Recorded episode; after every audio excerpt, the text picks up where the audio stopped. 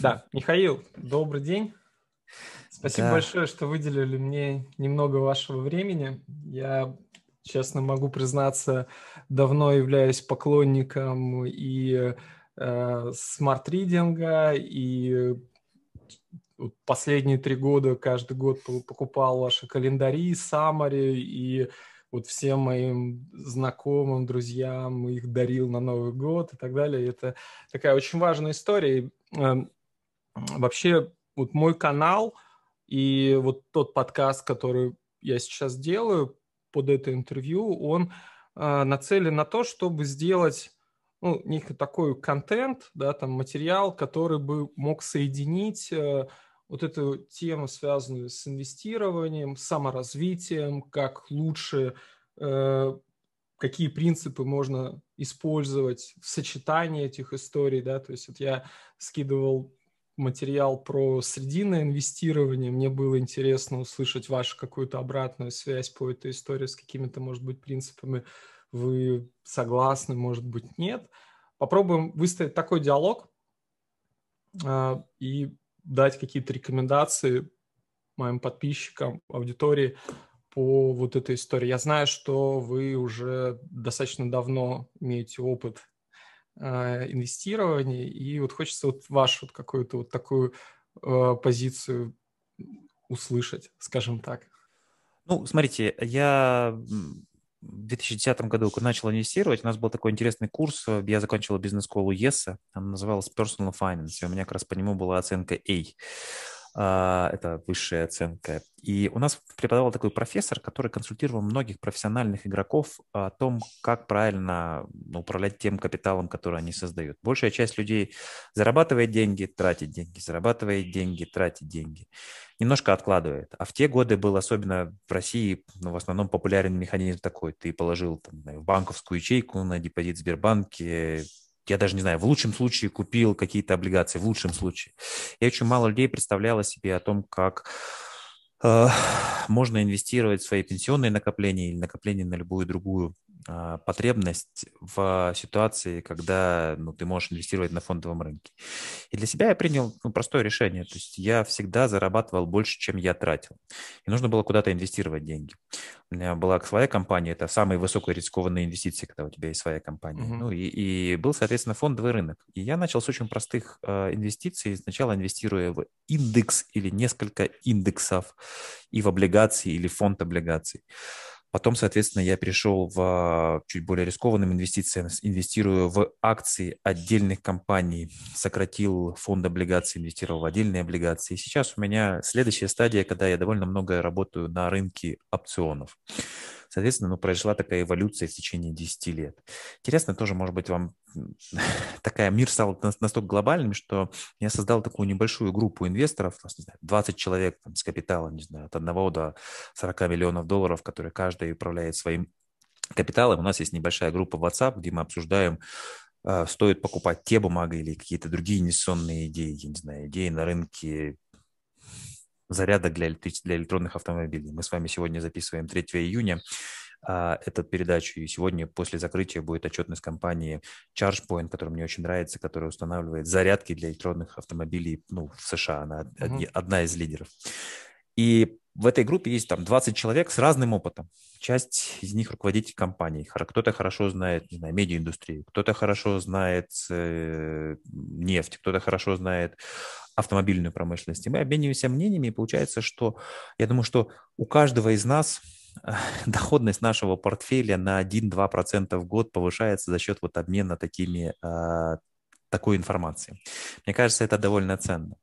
Вот. А то, что касается с э, вопроса инвестирования на фондовом рынке, мы с вами живем в очень интересное время. Если мы говорим такое э, вот восстановление, восстановление после пандемии в США, я живу в США, и у меня в этом смысле есть некоторое конкурентное преимущество, потому что многие эти люди, которые торгуют акциями Теслы никогда в жизни не ездили на Тесле и не видели Теслу, и не могут сравнить uh-huh. Теслу, не знаю, с Volkswagen электрической машиной или с Toyota, которая только что объявила о Да, у вас есть, полностью. наверное, возможность пойти в Мэйсис и посмотреть, э, живущие это, работают там кто-то еще или нет, ну, по крайней да. мере. Да, мы, мы, мы, Мэйсис, кстати, очень, очень хороший пример. Я буквально на прошлой неделе ходил в Мэйсис и вижу, что он пустой.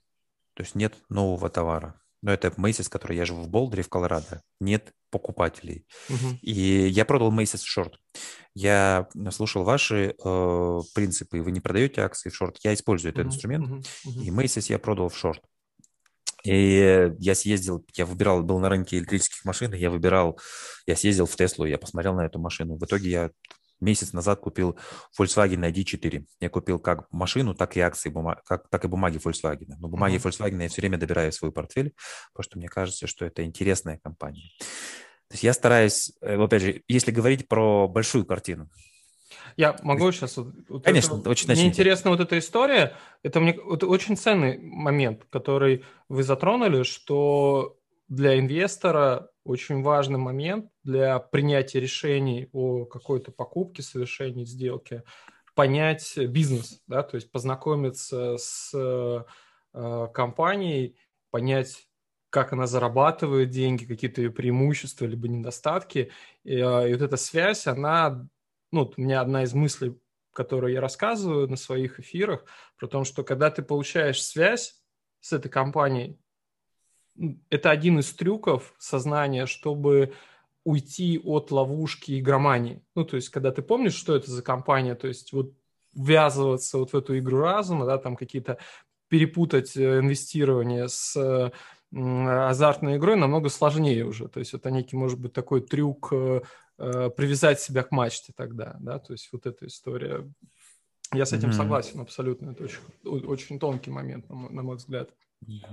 Ну, есть большая философская вот вопрос про восстановление э, экономики и про то, что насколько вопрос будет инфляция, будет дефляция и кто выиграет от того, что фондовые рынки так выросли. А сейчас мы наблюдаем то, что называется K-shape восстановление. То есть те люди, у которых были активы, это могли быть акции, недвижимость, облигации обходим стороной, потому что они никак не растут, у них есть потолок, uh-huh. есть номинал. А, те сильно выиграли за счет того, что в экономику было вброшено довольно много денег, происходит инфляция активов. Ну, условно, тот же самый Google, я помню, год назад он стоил 1000 долларов, сейчас он стоит 2400 долларов. Или там Zoom, который стоил 60 или 30 долларов, сейчас стоит там 320 долларов. То есть те люди, которые инвестировали и у тех денег, людей, у которых были деньги на фондовом рынке, либо недвижимость, здесь тоже можем поговорить, они выиграли. И их, их благосостояние, оно сильно выросло. Те люди, которые э, держали деньги в банке, или жили от зарплаты до зарплаты, они стали еще беднее, потому что произошла инфляция активов. Там дом в Болдере, ну, условно, год назад он стоил 700 тысяч, для простоты возьмем. Сейчас он mm-hmm. стоит миллион. И вместе с тем, что выросла стоимость домов, в Америке довольно прямая зависимость э, арендной платы. Арендная плата будет повышена, а зарплаты так не выросли. И у вас остается все меньше то, что называется dispensable income, то есть доход, который вы можете либо потратить, либо инвестировать. И поэтому я призываю то есть людей, людей инвестировать в разные активы, и не пытаться поймать то время. Вот буквально неделю назад я открыл для дочери инвестиционный счет, ей 16 лет, на который я положил уже деньги, я куплю для нее бумаги, и к тому возрасту, когда она будет в, пойдет в колледж, у нее накопится достаточная сумма для того, чтобы самостоятельно платить за колледж. И я э, моей маме, ее бабушке говорю, не надо ей дарить там деньги, либо какие-то подарки. Подари ей одну акцию S&P. Угу. Она положит ее на свой счет, и исторически акция S&P растет, не знаю, 7-8% на протяжении 100 лет. Конечно, бывают ситуации, когда она падает, и, может быть, она упадет. Я Но... то же самое говорю про своего сына. Родственники. Год назад родился и тоже открыл счет и туда откладываю деньги. И рассказываю всем, что не надо ничего дарить, не надо хлама. То, что нужно, я куплю и так. Дарите деньги, я буду на них покупать акциями. Да, ну, видите, э, меняется... 10 лет назад никто ни в какие акции не верил, потому что люди путали акции компании с акциями МММ и всегда думали, что их всегда обманут.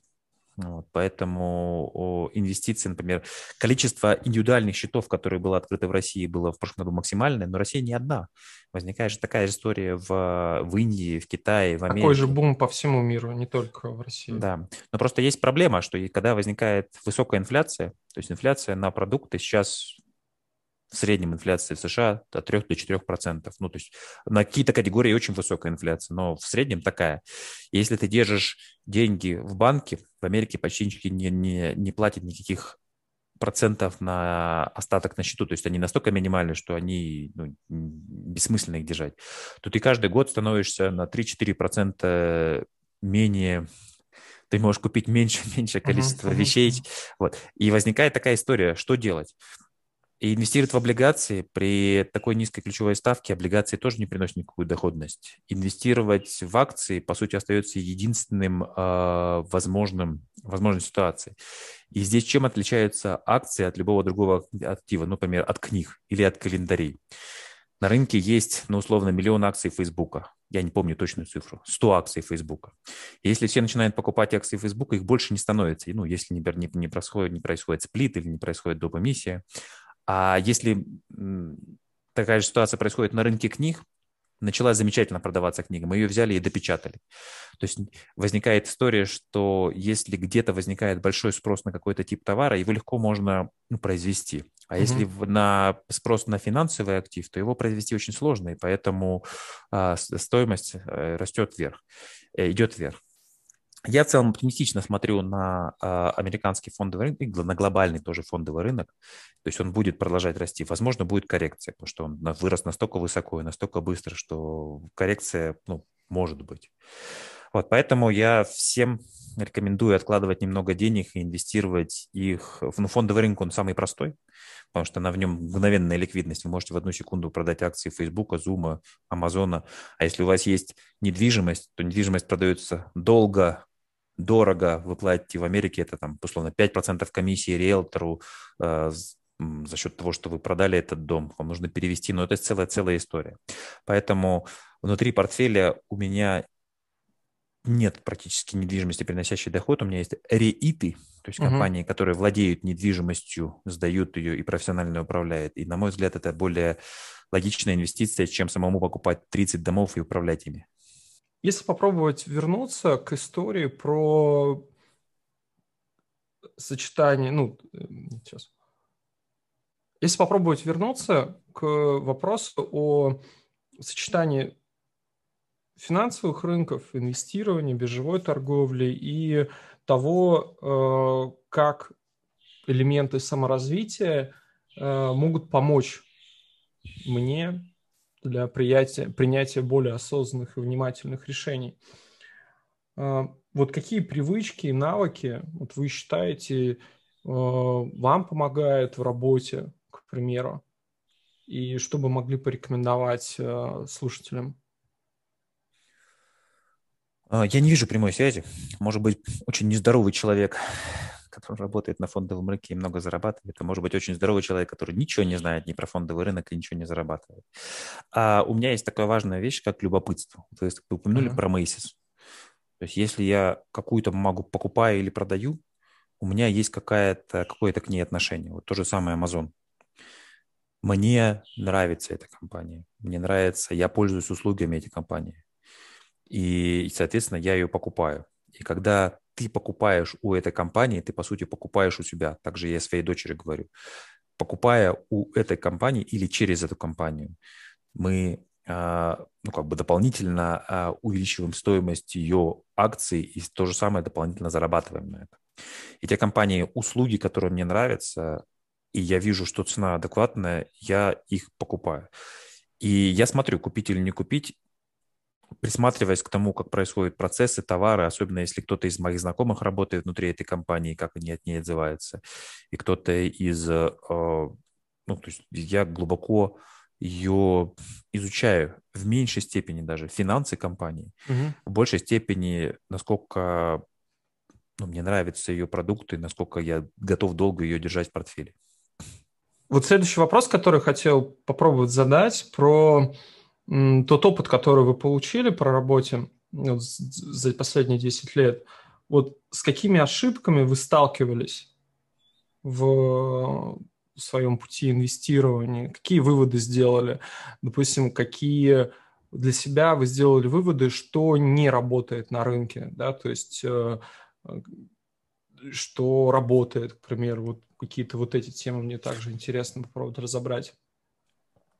Ну, важная вещь, что не всегда фундаментальный анализ отражает стоимость компании. Ну, например, тот же самый Zoom, по которому мы с вами сейчас говорим, он стоит, не знаю сколько, 50 своих годовых выручек. Они недавно отчитались, ну, у них почти миллиард долларов выручка в квартал. Хорошо, 4 миллиарда долларов выручка в год. Они стоят 100 миллиардов, то есть не стоят 25 своих выручек.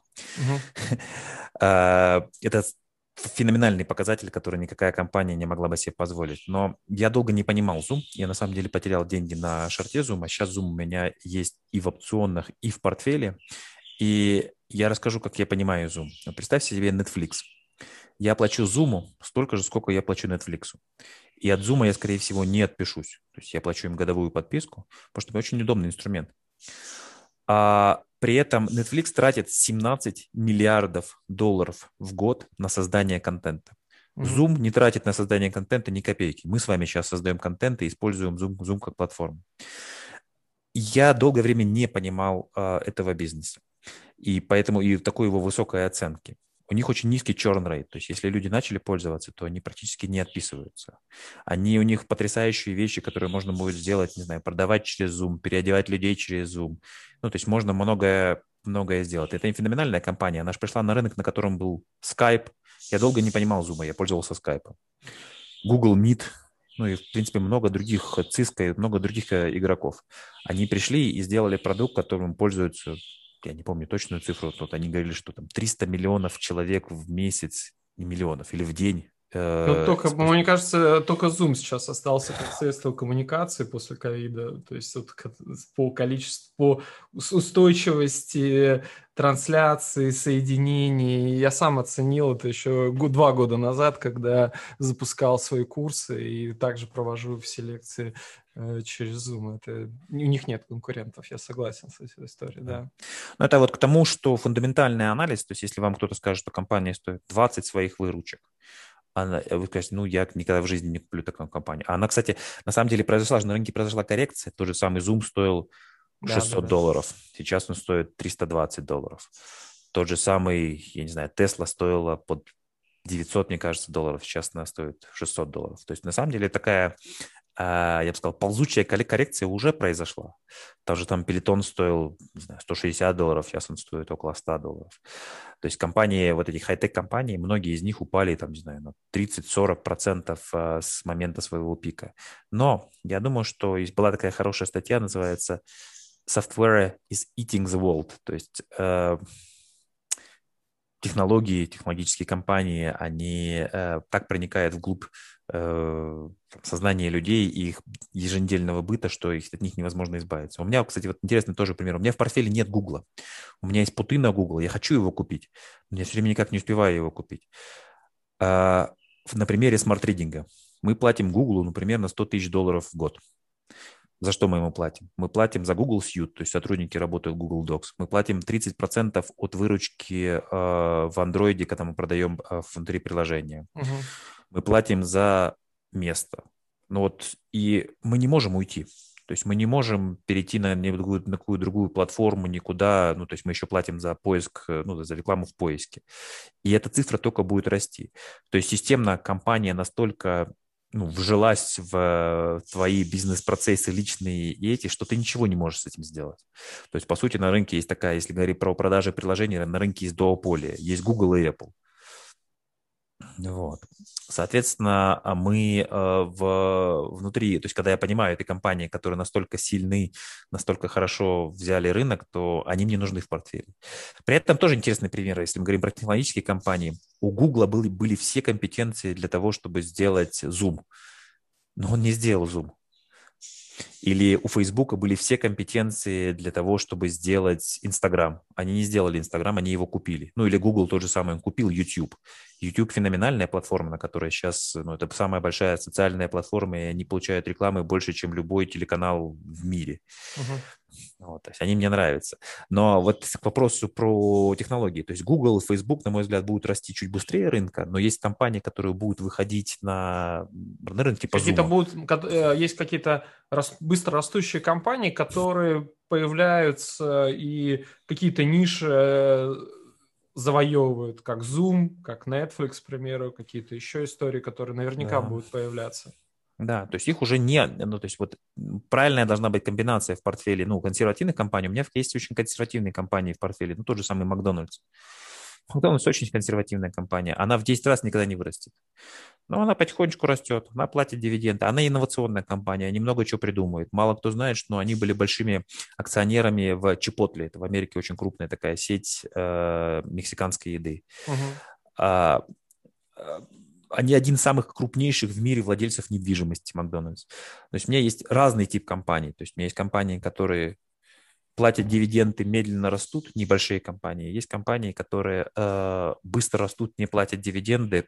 Вот. Есть компании, которые из одной категории переходят в другую категорию. Я не исключаю, что через какое-то время и Facebook, и Amazon, они начнут платить дивиденды, как платит Apple, и они начнут э, делать кэшбэк. О, не кэшбэк, ну, а они называют пейбеки, да. Вот одна, одна из мыслей, я попробую как подытожить тот вопрос, который я задавал, про то, что ну, вот одно из э, таких стереотипных ловушек, которые могут сталкиваться инвесторы, это замыкаться на классическом стоимостном фундаментальном анализе. То есть, если компания стоит там тысячу P на E, это не значит, что она слишком дорогая и никогда не будет расти, да, то есть акции mm-hmm. роста по-другому могут оцениваться, да, то есть и э, отказываться от э, компаний с высоким P на E это не является, ну, это, ну, скажем так, риск потерять какую-то хорошую инвестиционную возможность, да, то есть нельзя на этом зацикливаться. Согласен. Ну, вот у E, у Теслы E 600 сейчас. Теслы нет в моем портфеле. Теслу я тоже все время продаю и покупаю на нее опционы. У меня сейчас в портфеле ее нет. Но я зарабатываю вокруг этой позиции. Угу, угу. Ну, как вы сказали про эти, про подзарядки, да, там а, компании, которые обслуживают. Да.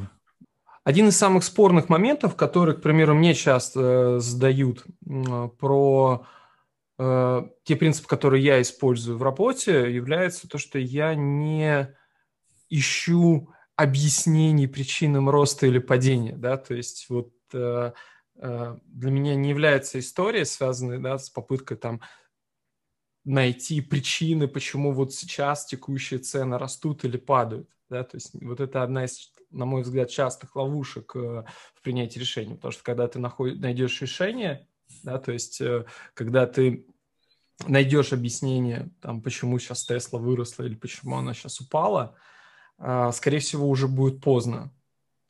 Вот согласны ли с этим принципом, допустим? А, да, смотрите, мы живем такую в эпоху асимметрии. Мы с вами точно не знаем, а, ну, что сделает Amazon завтра или послезавтра. То есть мы не, такое количество информации, такое количество факторов, влияющих на цену компании, что ну, невозможно ее предсказать. Но если вы в долгосрочной перспективе верите, что ну, эта компания вам интересна... Ну, как тогда быть, допустим? Вот, вот это хотел спросить. Ну, я считаю, что нужно добавлять компанию в портфель.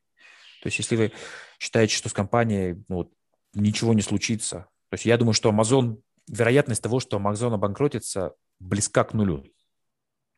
Вероятность того, что Amazon вырастет еще, не знаю, в пять раз, на протяжении в течение там трех-пяти лет, она существует. Не, не высокая, как бы не самая высокая, но существует. То есть я думаю, что Amazon будет расти быстрее рынка. Это акция в Амазоне у меня в портфеле, мне кажется, с 2010 года. Я помню, я ее чувствую. То есть она растет, потом она консолидируется, и в течение года она может стагнировать.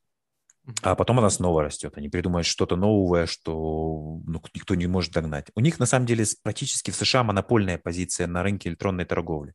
Я объясню почему. Они инвестировали много очень денег, я не могу сказать точную сумму, но очень много денег в том, что построить распределительные склады. И теперь, если вы заказываете в Амазоне, он чуть ли не может не день в день привезти, а может там через день привозить. И по сути вся торговля, все, что не продукты, а продукты из Whole Foods, она перешла к ним. Построить вторую такую инфраструктуру практически невозможно, но и бессмысленно. Ну, по крайней мере, в США. А США страна, страна такая потребление. Вот. Mm-hmm. Поэтому, если говорить про, про эту, эту часть бизнеса, ну, она будет, ее практически, это, ну, по сути, условно уже сделанная монополия, с ней ничего нельзя сделать. Мне нравятся компании, у которых есть монополия или дуополия. Мне нравится как акционеру, может быть, не в меньшей степени нравится как потребителю. Но вот возьмем Boeing и Airbus. Есть две крупнейшие компании на рынке строительства самолетов. С ними ничего не случится. Ни, ни ту, ни другую компанию не позволит обанкротить или купить китайцам, саудитам или русским. И какая бы текущая проблема ни была, то есть если у вас есть две эти компании, то есть люди все равно будут путешествовать, несмотря на Zoom, несмотря на другие технологии. Рано это, или поздно начнут Да, это, это, это заложено в таком ДНК человека, то есть он такой кочевник в какой-то степени, то есть ему всегда, пускай будет для, для удовольствия путешествовать. И если на рынке э, отелей, есть десятки разных отелей, куда вы можете и мест, куда можете поехать, то туда вы можете полететь в основном только самолетами двух авиакомпаний, которые разделили этот э, рынок в мире. Вот. И, знаете, профессор тоже, общем, правильно нас учил. Он говорит, покупайте те активы, которые нельзя воссоздать. Ну, например, хороший пример про недвижимость. Есть береговая линия Средиземного моря. Она для простоты, я не помню точно, скажем, 10 тысяч километров. Из них на эти 10 тысяч километров где-то заповедники, где-то еще что-то, только 5 тысяч километров, на которых можно что-то построить. Людей в мире, количество людей увеличивается. И богатые китайцы, русские, украинцы, белорусы, арабы, они хотят жить в красивом месте в Европе. Береговой линии больше не становится. Она как была 5000 метров, так она останется 5000 метров. А когда я родился, на Земле жило 3 миллиарда человек. Сейчас живет 7 с лишним миллиардов человек. И у всех есть какое-то благосостояние, и все хотят, хотели бы жить в Европе на, на берегу Средиземного моря. И поэтому, условно, если вы покупаете дом, то правильно его купить в том месте, где уже новый дом не построен. Вот. А если вы покупаете в Дубае дом, то пустыня может быть, ну, там, в целом, в пустыню можно расширить еще очень, очень, очень долго и вглубь, и вширь, и так далее. Это к вопросу про ценность э, активов. Второй Amazon очень сложно создать. Ну, правильно, я попробую подытожить опять. Ага, давайте, Здесь конечно. вопрос о том, что э, если я в свою стратегию допускаю, что я не пытаюсь объяснить сиюминутные текущие колебания на рынке для того, чтобы принимать решения, то я делаю акцент на принятии решения на изучение этого бизнеса, да, то есть на понимании его конкурентных преимуществ, незаменимости, его стоимости в контексте неповторимости, да, там и ограниченности ресурсов и так далее. И опираюсь на это в принятии решений. Тогда. Да, да, можно сказать так, да. Вот так вот. Вот, но, э, допустим, у меня есть другая мысль о том, что если я... Как найти ту грань, что если я, я называю такой термин, влюбился да, в какую-то вот компанию и бескатегорично, но точно знаю, что точно сейчас ну, своим сознанием, своими вот этими размышлениями убедил себя, что, не знаю, там, Тесла будет сейчас расти или что-то еще. Ну, а мое вид сознания тоже ограничено. Я не все факторы могу сейчас узнать. И эм, как уйти от проблемы, чтобы не... Э, ну, как контролировать риски? Я, может быть, про это тогда скажу, да? То есть я видел часто примеры вот, учеников и сам сталкивался с этой проблемой, что когда ты очень сильно глубоко погружаешься в анализ какой-то компании, высок соблазн что ты точно вот сейчас себе скажешь, что точно сейчас будет расти, и э, э, накупить слишком много с плечом, допустим, нарушить все правила, да, там, и потом э, можно там потерять эту историю, ну, потерять деньги, да, там, из-за своего там омраченного, да, там сознанием, там какой-то ожиданием какой-то большой прибыли. Вот. Э, как тогда с этим быть, если ты, э, погружаясь в эту компанию, не э, исказить это восприятие, да, ты не увидеть то, что ты хочешь увидеть, а не то, что есть на самом деле. Вот это большая проблема, на мой взгляд, еще. Э, действительно, но это серьезная психологическая проблема. Здесь вопрос такой веры. Вера не требует доказательств. Ты веришь, что там, Тесла будет стоить, не знаю, там, 2000 долларов через какое-то время, как бы тебя не убеждали, что сейчас 600, пина и 600, и кредиты у них э, скоро истекут, у них перестанут покупать другие автомобильные компании, потому что они сами, люди не, не верят в это. Есть, есть довольно большое количество компаний, а, так называемые модные компании, то есть компании, вокруг которых есть э, вера, шум И здесь вопрос риск-менеджмента. То есть вот э, покупка вот с я плечом... Этому, да, я к этому и клонил, да. То есть какие Покуп... правила риск-менеджмента лучше использовать? Ну, то есть покупка с плечом, она должна быть запрещена. То есть это такая вещь, которая, ну, обернется против вас, и вы отдадите квартиру, машину, дачу и все остальное э, из-за своей веры. Вот. Э, как, как, как управлять таким риск-менеджментом? Сделайте то, что называется paper trade.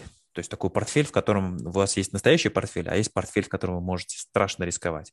Uh-huh. Вот. И управляете этим портфелем виртуально, как будто у вас есть, не знаю, миллион долларов, э, и управляете им отдельно. Разделите эти деньги. Либо просто разделите портфель. То есть скажите, я могу инвестировать знаю, из 100 рублей 20 рублей я могу потерять и я готов на них э, покупать все высокорискованные то есть, компании. Как бы ты не был уверен в этой истории, да, какой-то лимит у тебя все равно есть, да, то есть э, это жесткие правила, просто э, какой-то там максимальной доли риска в каждой сделке, да, допустим, распределить портфель по рискованным активам небольшой сумме и по более консервативным с большей, к примеру, то есть такие истории. То есть нужно просто помнить заранее, что если ты э, есть такой риск, и его единственный способ контролировать – это контролировать это через диверсификацию и размер сделки отдельный. Да, да. Просто поставить лимиты. Блин. Если не э, секрет, э, сколько бумаг у вас в портфеле? У меня около 20 бумаг. У меня около 20 бумаг, ну и есть опционы еще, наверное, бумаг на 10, которых у меня нет в портфеле. То есть mm-hmm. есть бумаги, которые я хочу получить в портфель, и я через опционный пут, продавая опционный пут, то есть мне кажется, что цена сейчас высокая, либо я их получу в портфель по цене страйка, либо я получу премию. Когда я задал вопрос по поводу того, что вы не видите связь э, между там, саморазвитием, здоровым образом жизни и инвестированием, а как это выражается? Ну, то есть ну, вот у меня есть эта связь. То есть вот я глубоко уверен, уверен, что если ты не следишь за э, своим здоровьем, да, там, не знаю, там, э, у тебя просто не сможешь концентрироваться и быть настолько внимательным для того, чтобы принимать взвешенные решения, да, то есть вот э, есть э, связь между ну, я, по крайней мере, вижу связь. Может быть, вот как раз интересно ваше мнение услышать про... Э, вот есть вредные привычки, да, то есть и э, связь там с здоровым образом жизни. Ну, потому что вредные привычки, да, там плохо влияют на здоровый образ жизни. Ну, типа, э, я ем э, склонность к сахару, оказывает влияние на ожирение, да, к примеру, да, то есть или на, э, ну, там, не знаю, там, дофаминовые, да, какие-то зависимости и так далее. То есть невозможность там на, на чем-то долго концентрироваться, к примеру. А, допустим, та же самая история, какие-то параллельные вещи тоже можно связать с инвестированием, что если у меня э, не развито чувство э, меры, да, то есть вот я склонен, вот эта склонность к получению быстрого результата будет приводить к ошибкам на рынке, да, что я там буду раньше времени покупать, к примеру, либо покупать слишком много, да, там не контролировать риски, и тогда, ну, в ожидании быстрого результата, да, то есть вот я хочу быстро заработать, да, то есть я э, там нарушаю риски, используя заемные средства, что может привести к потерям на рынке. Вот ну, наверное, это, это опять же разница опять же, с тем, тем же самым силой воли. Есть книга, которая называется «Не набрасывайтесь на мармелад», когда у детей проверяли, есть ли у них сила воли подождать чуть-чуть, и тебе дадут не одну, а две мармеладки, или ты съешь одну и прямо сейчас, и потом да, это очень да, одно из революционных в свое время было исследований, которые показали, что потом люди, э, дети, которые справлялись с силой воли, у которых было сила воли не съесть, потом добивались больших результатов. Э.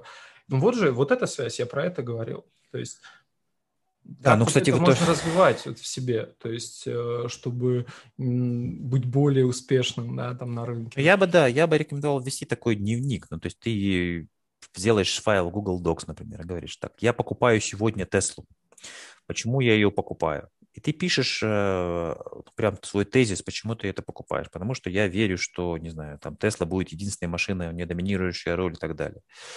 Потом ты перечитываешь то, что ты прочитал, и понимаешь, что, во-первых, ну, то, что ты мог говорить, это не вся информация, то, что ты мог говорить, вообще не влияет на стоимость акции, или то, что ты можешь говорить, не случилось.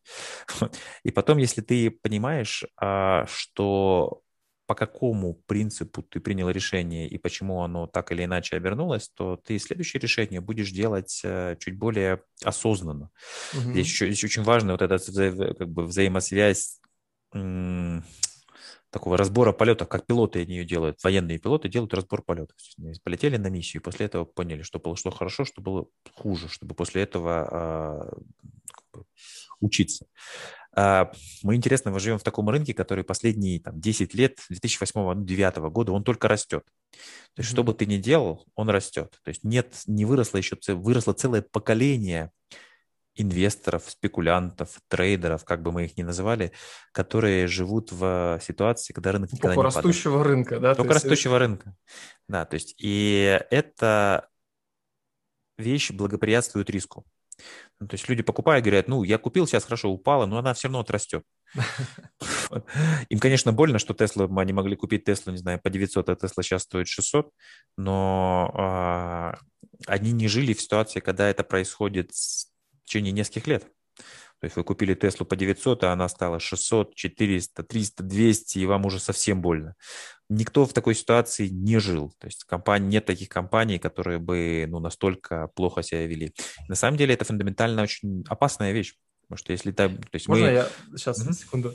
Я вспомнил, э, есть э, очень крутая аналогия, которую приводит, по-моему, в антихрупкости Насим Талеб про метафору с индюшкой которая mm-hmm. живет э, всю свою жизнь, ей привозят корм, э, и она считает, что всю жизнь, то есть исходя из опыта, который у нее сформировался за предыдущий период, она делает экстраполяцию, что так и будет дальше всегда продолжаться. Я думаю, здесь да. тоже можно по, такую подобную же историю привести, что люди, которые там, условно, да, там последние, ну, не, может быть, 5-10, да, ну, около 5 лет, наверное, вот если да, про российский рынок, допустим, говорить, э, ты пришел и видишь только растущий рынок, ты как бы не видел там, как падает там в 2008 году акция, да, допустим, тогда ты думаешь, что любое падение нужно использовать всегда для покупок. Да. да, это порождает опасную историю, потому что когда ты говоришь человеку, ну там, давай ожидаемая доходность 7-8%, говорит, нет, 7-8% мне вообще не интересует, я там только 20-30% готов. Те люди, которые вложились, ну, условно, в биткоин, в Теслу, в эфириум и еще чего-то, у них уже испорчена мерка восприятия. Угу. То есть они доходность 2, 3, 5, 8% они вообще не воспринимают. И это ведет к тому, что они берут на себя больший и больший, и больший риск. Тот же самый биткоин, условно, был 60 тысяч, стал 30 тысяч за несколько дней. А потом он может дорасти до 100 тысяч. Я очень как прекрасно... тогда? Вот мне вот я, я, я до сих пор не знаю, как вот, э, какие давать советы вот в этом случае тем людям, которые вот попали на этот период. Ну, то есть там смотрите на графики в прошлом, анализируйте прошлые Конечно, результаты, есть... как лечи, вылечить вот эту, эту иллюзию. Вот. Да. Ну, есть историческая доходность. Вот есть историческая доходность рынка. Она, ну, условно, 7-8% в год. Бывают ситуации, когда в прошлом году рынок вырос, я уже сейчас забыл, на 16%. В этом году он уже на 11% вырос. Но а, статистика говорит о том, что он все равно вернется к чуть меньшие цифры. Есть прекрасный пример на рынке, я, по-моему, делился в Фейсбуке, на рынке велосипедов. На рынке велосипедов было несколько тысяч компаний, несколько тысяч публичных компаний. Все эти компании стоили очень дорого. Но потом, когда это стало обыденной технологией, а, выжило всего несколько компаний, и их капитализация ну, вернулась к среднему. Такая же ситуация была на рынке железных дорог угу. или на рынке телефонов или на рынке, я не помню, там, а, помните, сотовые операторы стоили очень дорого. Как говорится, учите историю, да, изучайте книги, э, которые там... Но, к э, сожалению, да, к сожалению, очень мало людей реально это могут делать, потому что, ну, есть э, жадность, быстрый успех, когда какой-нибудь SpaceX, не SpaceX, а Virgin Galactic, у которого практически нет никакой выручки, который колеблется, не знаю, 100% в одну сторону, 100% в другую сторону, ну не 100, 80% mm-hmm. за один месяц. Вот. И это уже скорее казино, э, чем инвестирование. То есть люди, ну или там мы прямо сейчас с вами записываем передачу, мы видим, э, какие, какие колебания на рынке компании GameStop и на рынке компании AMC. Обе эти компании – это мертвые компании. GameStop uh-huh. – это компания, которая торгует э, дисками для компьютерных игр. У них, я не знаю, ну, какое-то количество физических магазинов. Но за счет того, что возникает ситуация, эта компания большой шорт-флот, и частные другие инвесторы за счет того, что они начинают покупать и поднимают цену, то компании не могут Шорт просто... Шор, они не могут терпеть такие убытки. То есть они покупают, и этим еще поднимает цену акций. На этом многие зарабатывают. Но это не надо это путать с инвестированием это такие операции, высокорискованные операции на фондовом рынке. Я бы сказал так. А, я хочу сейчас еще вопрос задать, но прежде чем хочу чуть вернуться вот к этой истории, которую вы описали, что полезно брать, писать э, объяснение того, что ты делаешь, чтобы потом вернуть свое сознание, да, там, и э, найти какие-то вот вещи, что можно исправить, или увидеть, что ты там понапридумал себе, да, там, к примеру. Я знаю про такой прием и часто про него рассказываю на лекциях. Э, фрирайтинг. Uh-huh. Вот мне кажется, вот эта история, вот я ее прям тоже всем рекомендую. То есть вот короткий там пятиминутный, десятиминутный сеанс. Даже не надо не, не, в, не, в, не клавиатуры, да, там компьютере, а в блокноте, когда ты выливаешь все свои мысли в блокнот и описываешь то, что ты думаешь сейчас про там допустим, текущую ситуацию на рынке, и что ты будешь делать, и почему ты это будешь делать. Это хороший инструмент вот развития как раз осознанности, чтобы вернуться в реальность и думать, блин, а что это я тут, короче, я что-то тут не инвестированием нач- заниматься начинаю, а какой-то вот игрой уже. Да. А, вот, вопрос такой. Тогда, на ваш взгляд, как можно описать отличие инвестирования от спекуляции или, может быть, от азартной игры? То есть в чем отличается, да, то есть... Очень просто. Ты, если покупаешь бумагу, если ты считаешь, что эта бумага останется у тебя в портфеле еще три года, ну, можно временно горизонт разный, разный, раз, разный разместить, то это инвестирование. Если ты хочешь временной горизонт у тебя три дня, месяц, три месяца, то это спекуляция. И в целом можно заниматься и тем, и другим. Просто спекуляция, она, у нее есть как позитивные, так и негативные стороны. Если вы там каждую минуту проверяете интердей, сколько стоит, ну, условно, та же самая Тесла, то это спекуляция. Я бы Здесь... сказал уже азартная. А, аз... Азартная, да, азарт, азартная спекуляция. Ну, азартная игра. А если вам, ну, не, не все равно в целом, сколько будет стоить Amazon? Мне недавно мой знакомый описывал ситуацию, когда вот именно он попадал в эту историю, что все время в телефоне залипаешь. Я ему порекомендовал цифровой детокс сделать, да, то есть просто либо там, уйти в лес, там, поголодать, или что-то еще, либо удалить все приложения, чтобы перезагрузиться, иначе это действительно такая история часто э, встречается. Михаил, большое спасибо тогда. Я Вам большое спасибо. Да. Э, поблагодарить э, за уделенное время. Я надеюсь, это не, может быть не последнее интервью, еще какие-нибудь мы запишем, еще истории. И, э, может быть, пару слов, каких-то наставлений. А, да, знаете, я раньше, когда приходил в гости к людям, смотрел, что у них в библиотеке стоит. И даже иногда фотографировал. И не только к тем людям, которые живут в России, но и к тем людям, которые живут в Штатах. И для меня, мне кажется, такая книжная полка человека, она определяет его, ну, некоторое сознание. А мы в Smart Reading собираем такие книжные полки от разных очень известных людей. Например, мы собрали от Сергея Гуриева, к которому я с уважением отношусь, Сергея Алексашенко, Олега Гороховского, такой создатель одного из очень успешных банков, монобанка на Украине. И вот эти списки, они для меня ценны. То есть я какие-то вещи книги вижу в них и покупаю, потому что мне кажется, что человек, который пере, пере, через себя, не знаю, десятки, сотни книг пере, пере, а, перелопатил, он э, цен, цен, ценным делится. Для меня это ценная информация. И вот у нас вот смотрите, на сайте есть несколько десятков таких список от людей, которые мне нравятся. Мы регулярно собираем список книг от э, Ремчкова, это создатель независимой, главный редактор независимой газеты. Он э, такой думающий человек, и в каждой передаче там на «Эхо Москвы» он всегда несколько книг рекомендует. Мы системно на протяжении нескольких лет уже собираем этот список. И поэтому вот я рекомендовал бы людям обратиться к такому, таким спискам и посмотреть, выбрать для, для себя что-то. Смотрите, есть большая часть этих книг, ну, чего-то нет, мы, мы всегда добавляем. Вот. То, чем я хотел бы закончить. Спасибо, спасибо большое. Я обязательно э, списки эти добавлю в видео под описание, чтобы э, можно было с ними познакомиться.